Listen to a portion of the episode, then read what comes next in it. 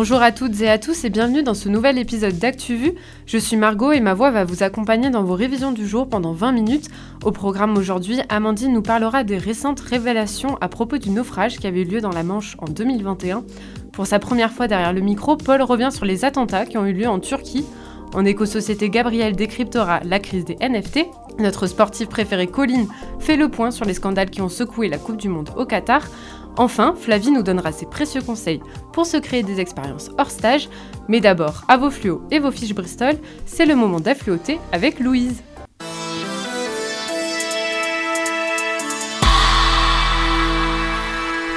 La guerre en Ukraine a bien failli devenir un conflit mondial. Un missile s'est abattu ce mardi 15 novembre dans un village polonais, à quelques kilomètres seulement de la frontière ukrainienne. Une explosion qui a causé la mort de deux personnes. 24 heures sous haute tension pour l'OTAN qui craignait une attaque russe sur l'un de ses territoires.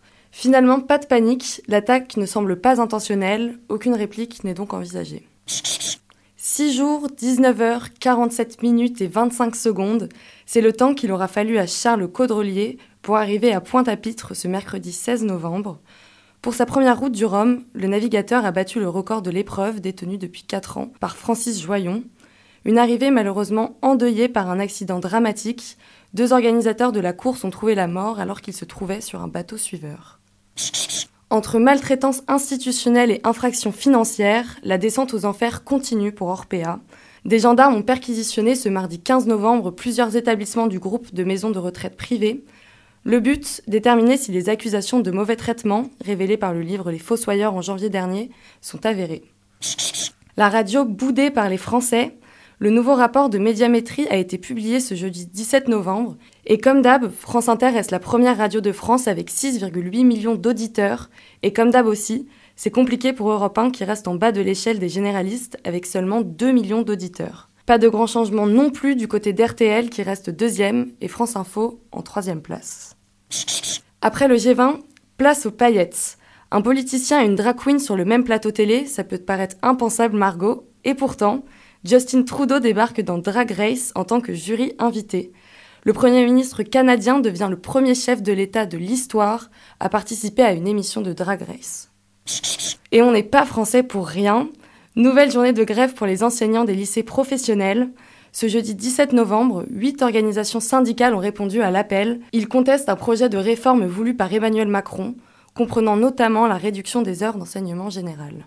Bonjour, je suis Nicolas Sarkozy. Nous sommes en guerre. Mon ennemi, c'est la finance. Écoutez, écoutez, petit bonhomme. Amandine, on revient avec toi sur le terrible naufrage du 24 novembre 2021, un drame qui avait fait 27 morts, dont 6 femmes et une fillette, le plus grave survenu depuis que des migrants tentent de rejoindre l'Angleterre à bord des canaux pneumatiques de fortune. S'il vous plaît, on a besoin d'aide. S'il vous plaît, aidez-nous. Implore un homme à bord d'une embarcation où les passagers paniquent. Il crie, il pleure. Réponse Envoyez-moi votre position maintenant et je vous envoie un bateau de secours dès que possible. Au bout de la ligne, c'est une opératrice du CROSS, le Centre régional opérationnel de surveillance et de sauvetage maritime du Pas-de-Calais, qui répond. Elle va bien localiser le bateau, mais ne va pas envoyer de secours pour autant. Le CROSS renvoie à ses homologues anglais car le bateau se situe à 0,6 milles nautiques des eaux anglaises, mais les migrants ne voient rien venir, ni secours français, ni secours anglais, et continuent d'appeler la France. Pas moins de 15 appels en moins de 2 heures ont été enregistrés. Et oui, à 3h30 du matin, un passager explique qu'il est dans l'eau, ce à quoi le Cross répond Oui, mais vous êtes dans les eaux anglaises. Croyant avoir coupé, l'opératrice va dire en aparté T'entends pas, tu seras pas sauvé, j'ai les pieds dans l'eau, bah, je t'ai pas demandé de partir. À 14h15, nouvel appel à l'aide. Aidez-nous, nous sommes en train de mourir, nous sommes dans la mer, il fait froid. Et toujours la même voix au bout du fil qui glisse Je vais lui sortir la phrase magique Pas de position, pas de bateau de secours. Et à 4h30, un bateau, le Concerto, signale au cross une embarcation arrêtée dans l'eau. Réponse des secours, continuez votre route, le Flamand, un patrouilleur français doit s'en charger. Sauf que le Flamand en question informe au même moment qu'un patrouilleur de la Border Force anglaise, le Vaillant, se charge du sauvetage d'une embarcation, sans que l'on sache s'il s'agit vraiment de celle des naufragés en question. Et voici ce que va conclure le cross. Conversation coupée suite arrivée du Vaillant. Peu après 5 heures du matin, l'événement est clos sous la mention secouru. Ce n'est que l'après-midi qui va suivre qu'un nouveau message de détresse est pris en compte. 27 corps sans vie sont repêchés. Et c'est le journal Le Monde qui a révélé ces écoutes qui mettent en cause les responsabilités des opérateurs du cross. Et oui, ces révélations font grand bruit aujourd'hui alors même que la semaine dernière, la France a accueilli l'Ocean Viking à Toulon. Et le sujet revient aussi sur le devant de la scène car un accord pour lutter contre ces traversées vient d'être signé entre Français et Britanniques. Il est prévu que les Anglais versent plus de 70 millions d'euros à la France pour que l'État français augmente ses forces de sécurité. 40 000 migrants ont franchi la Manche depuis le début de l'année 2022, selon le ministère de la Défense britannique, un chiffre record. On change complètement de sujet. Amandine, dis-moi, tu m'as confié avoir la flemme de venir enregistrer ta chronique aujourd'hui. T'aurais préféré rester au lit, il me semble. Allez, j'avoue, la flemme me gagne de temps à autre, mais jamais pour ActuVu. Et puis, je suis rassurée. Je ne suis pas la seule à souffrir de ce symptôme. Un rapport de la Fondation Jean Jaurès en partenariat avec l'IFOP affirme que la France est en proie à un grand coup de flemme. Tu es en train de me dire que l'épidémie de Covid se serait prolongée par une épidémie de flemme donc. Et oui Margot, la note de Jean Jaurès n'hésite pas à parler d'un ramollissement généralisé de la société. 41% des sondés se disent plus fatigués qu'avant après un effort physique et 45% disent aussi avoir régulièrement la flemme de sortir de chez eux. Les Français ont donc la flemme de sortir faire leurs courses, aller au cinéma et même voir leurs amis. Et est-ce que les Français ont même la flemme de travailler, par exemple? Alors là, Margot, c'est la décadence. Il y a 30 ans, 60% des Français disaient que le travail était très important dans leur vie. Aujourd'hui, c'est 24%, soit 36 points de perdu, quand l'importance des loisirs est-elle passée de 31 à 41%. Everybody knows the rules. You are entitled to a beautiful new blue. On part maintenant en Turquie, à Istanbul, où la principale suspecte de l'attentat qui a fait 6 morts et 81 blessés dimanche dernier a été arrêtée. Paul, qu'est-ce qu'on sait de cette jeune femme? Il s'agit d'Alam al-Bashir, une jeune femme de nationalité syrienne que les autorités ont identifiée et désignée comme la poseuse de bombes. Elle serait entrée clandestinement en Turquie par le nord-est de la Syrie.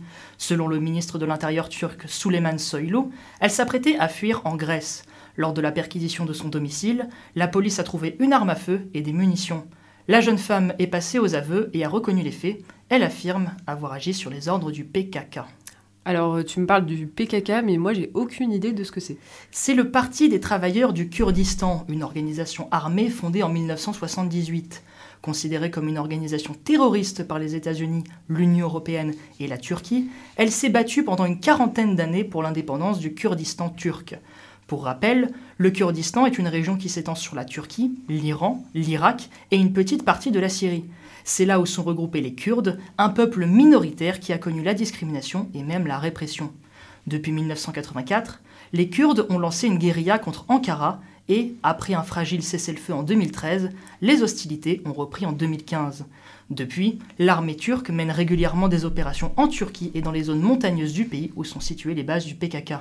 Et du coup, c'est le PKK qui est à l'origine de cet attentat ou pas du tout? Eh bien, c'est difficile à dire, car l'organisation a démenti être responsable de cette attaque. Le dernier attentat sur le sol turc qu'ils ont revendiqué remonte au 26 août 2016 à Cizre, où 11 policiers avaient été tués dans une attaque suicide. Parmi la vague d'attentats qui avait secoué le pays à l'époque, la plupart avaient été revendiqués par l'État islamique, ou le TAK, un parti dissident du PKK. L'histoire se répète, car comme aujourd'hui, les attaques non revendiquées avaient été attribuées au PKK.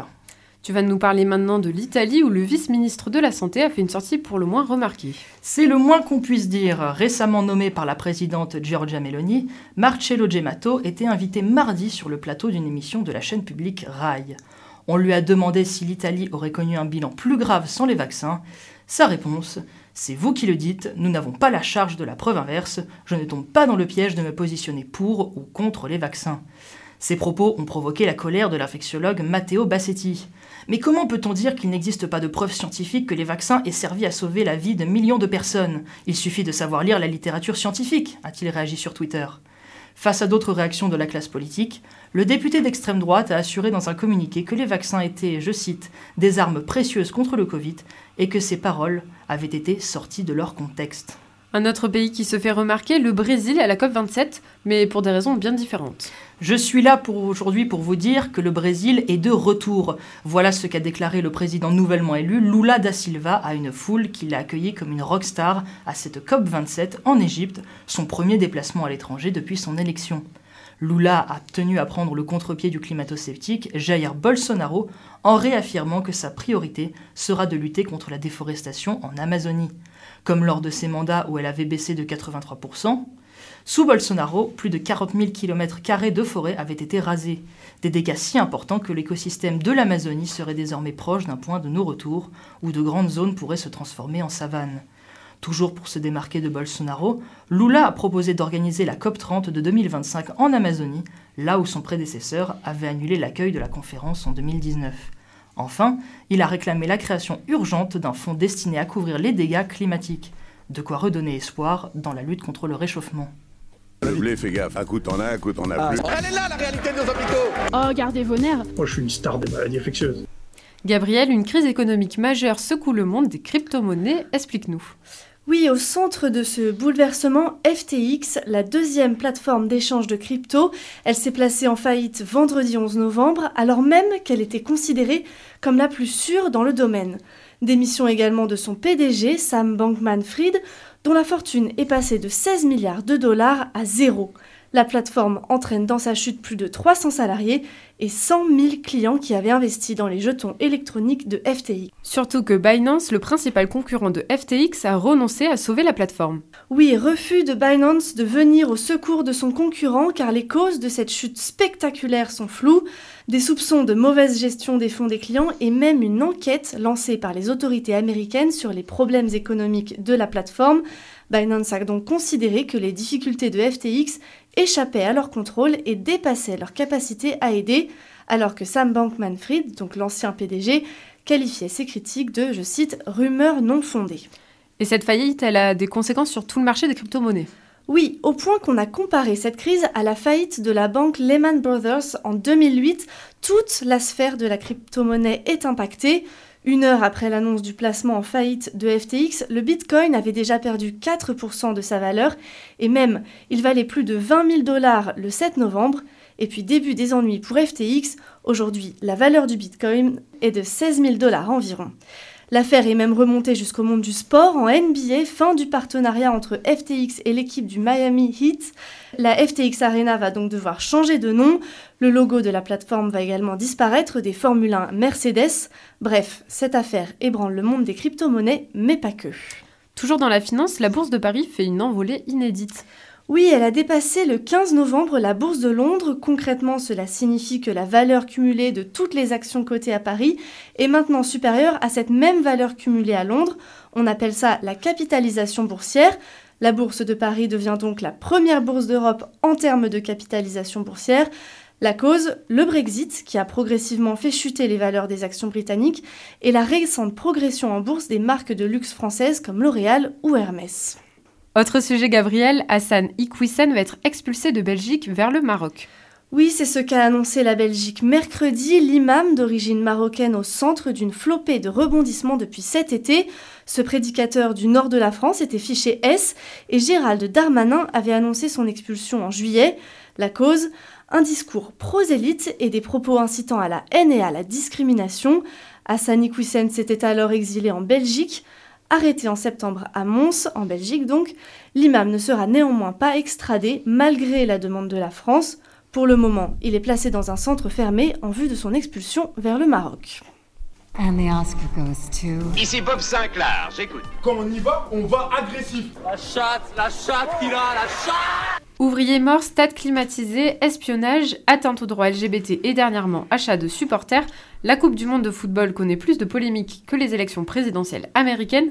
À l'aube du coup d'envoi, Colline, tu fais un point sur le dossier. C'est la Coupe du Monde de football la plus controversée de l'histoire. Déjà en 2010, l'annonce du Qatar comme pays accueillant avait suscité de grands débats, mais depuis un an, les polémiques s'enchaînent.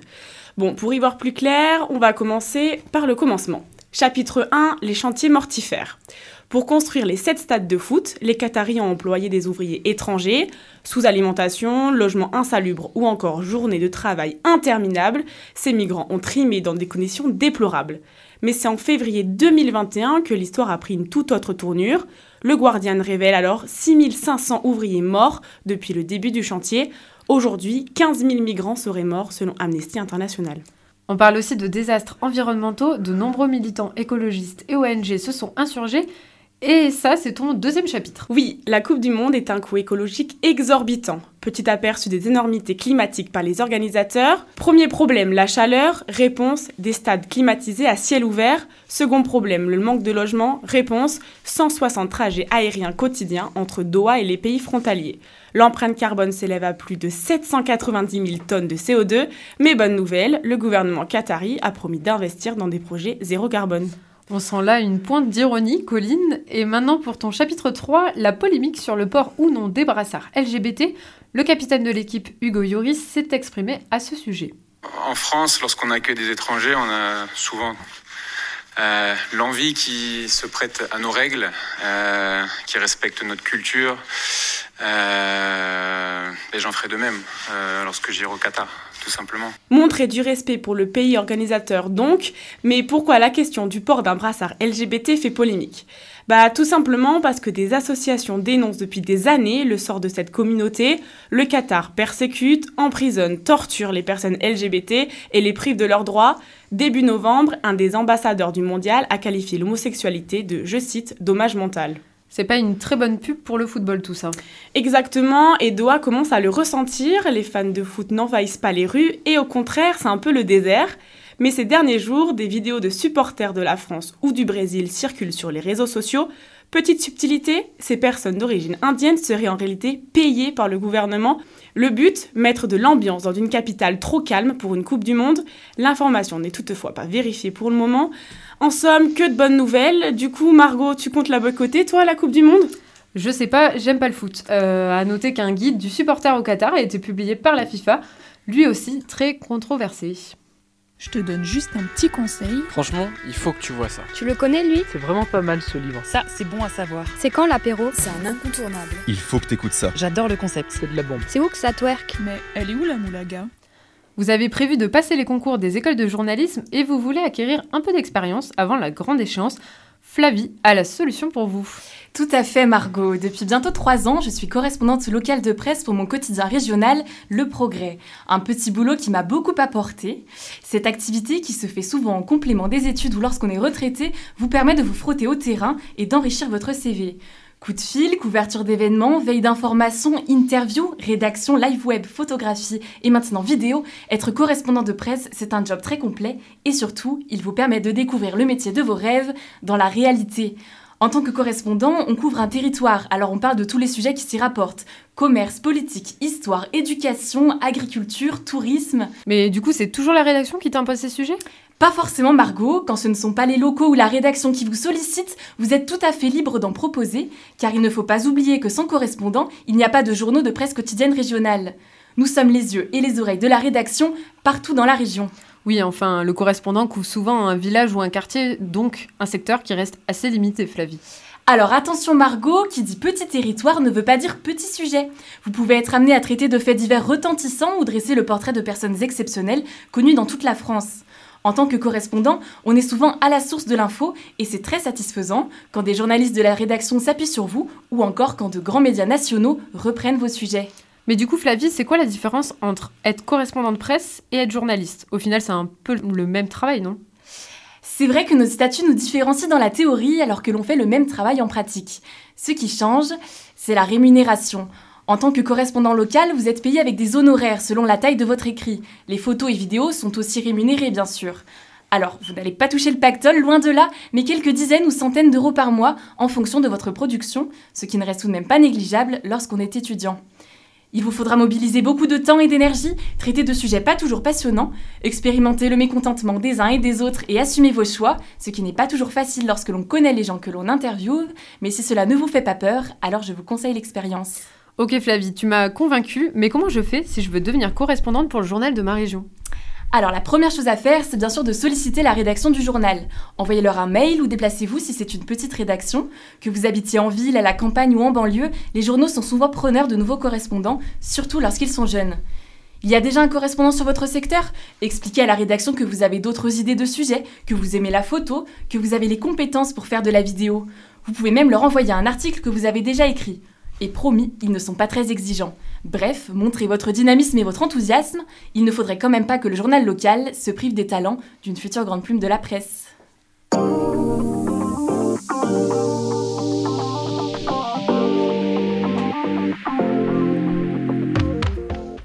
C'est déjà la fin de cet épisode, on espère que vous avez passé un bon moment et que vous avez tout compris de l'actualité.